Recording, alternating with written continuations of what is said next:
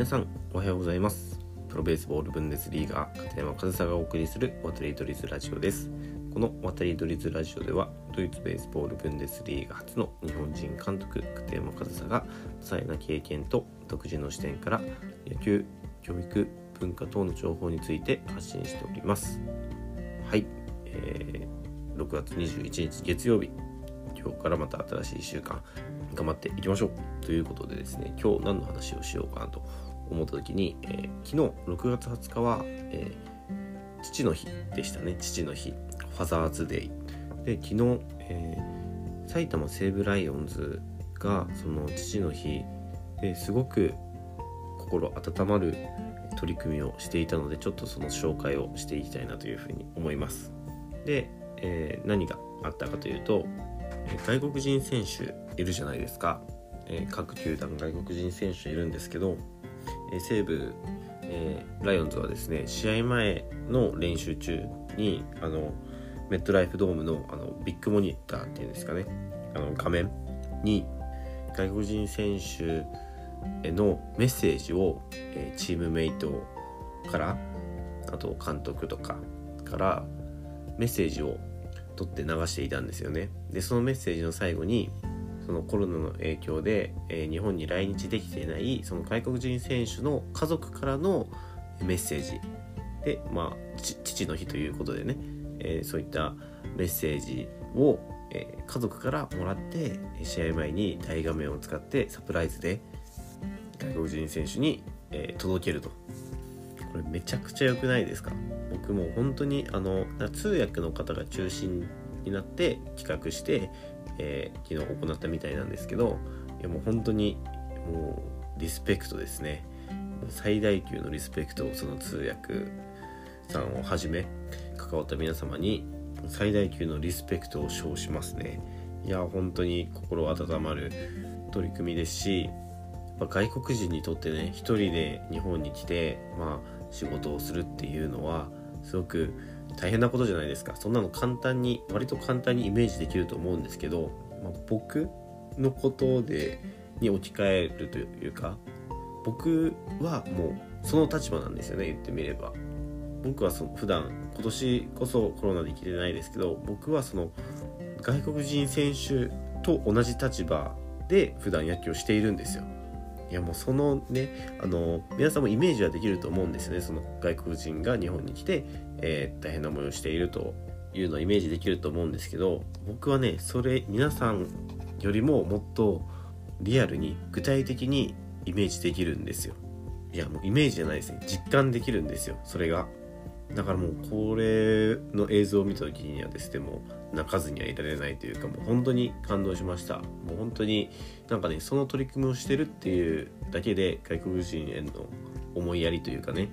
そういった姿勢を見せてもらっただけで、ね、ちょっとねライオンズファンになりそうなね僕ホークスファンなんですけど。なんかそれくらいすごくいいことをされているなというふうに思いました。ね。やっぱり外国人選手の活躍っていうのは日本のプロ野球には欠かせないものだと思いますしやっぱり活躍すれば人気も出ますし外国人選手結構ねキャラクター付けがされたりもするじゃないですか。パフォーマンスとかで。なんで外国人選手ってめちゃくちゃ日本のプロ野球に貢献してくれているんですよね。そのプレー結果を残すっていうのはもちろんですけどそれ以外のとこでもなんで、ね、その外国人選手に対してすごく思いやりを持った行動が取れる球団っていうのは僕はすごくいい球団だなというふうに思いますし、まあこう、ライオンズのようにね、すごいいい取り組みですけど、まあ大々的にしなくてもね、あの、外国人選手に優しい球団、優しいというか思いやりを持ってる球団っていうのが、まあ、増えるといいなというか、全部はそうなればいいなっていうふうに僕は思います。いや本当にリスペクトですね。やっぱり嬉しいですよね外国人選手からしても。クラブクラブじゃない球団がそういうことをしてくれるっていうのは。で僕の経験を少しだけお話しするとドイツのケルン・カージナルスというチームで5年間プレーしてきたんですけどまあ誕生日の時に試合があったりすると、まあ、試合中でもあの放送席から誕生日だということをえー、実況の人が言ってくれたり、えー、バースデーソング流してくれたりあとはシーズン最終戦とかになると「君が代」を泣かしてくれたりなんかすごくそういうのってもうシンプルに嬉しいんですよねなんか心温まるというかジーンとくるというかあこうそういうことをしてくれるクラブでやってるとあこういうことをしてくれるクラブでプレーできてるのってすごい幸せだなというふうに身に染みてね思うんですよ。で、えー、2年前、えー、シーズンで僕のシーズンで言って4年目かな4年目のシーズンにですね、えー、アウェイアウェイで誕生日の日に試合があったんですよ。まあ、そんなので全然何の意識もしてなかったんですけど7回7回のこのケルン・カジナスの攻撃の時にバーセースソンが流れてきたんですよねでそしたら実況の人が今日がケルン・カジナスのプレイングマネージャー片山川さんの誕生日だみたいなことを言ってくれていてえー、アウェイでもこういうことしてくれるんだっていうふうに思ってですね、まあ、試合中だったんでねあんまり反応はできなかったんですけどいやもう試合終わった後お礼に行きましたねありがとうって。なんかそういうことをしてもらうとなんかクラブに認められたとかなんか仲間として受け入れてもらえたとか、まあ、あとはアウェイなんでねアウェイなんでそのリーグでちゃんと僕のこと認識してもらってるとかなんか認められたとかなんかもう本当にそういう風に感じるんですよ。なんかやっぱりその海外というね必ずしもなんか自分にとって居心地がいいとは言えない場所でプレー野球をプレーするとか、まあ、仕事をするとかあのそれってやっぱり生活するだけでも、まあ、その国がその国の人が生活するよりもストレスがかかったりするんですよやっぱりその言葉が通じないとか、ね、言葉が通じないとかめちゃくちゃストレスですからね実際。でもそんな中で結果を残さないといけないっていうのは、まあ、すごく大変なことなんですよね。だからそういうところにしっかり外国人選手をケアする取り組みっていうのは僕は本当に素晴らしいなと思いますし僕もそういうことをされて嬉しかったと。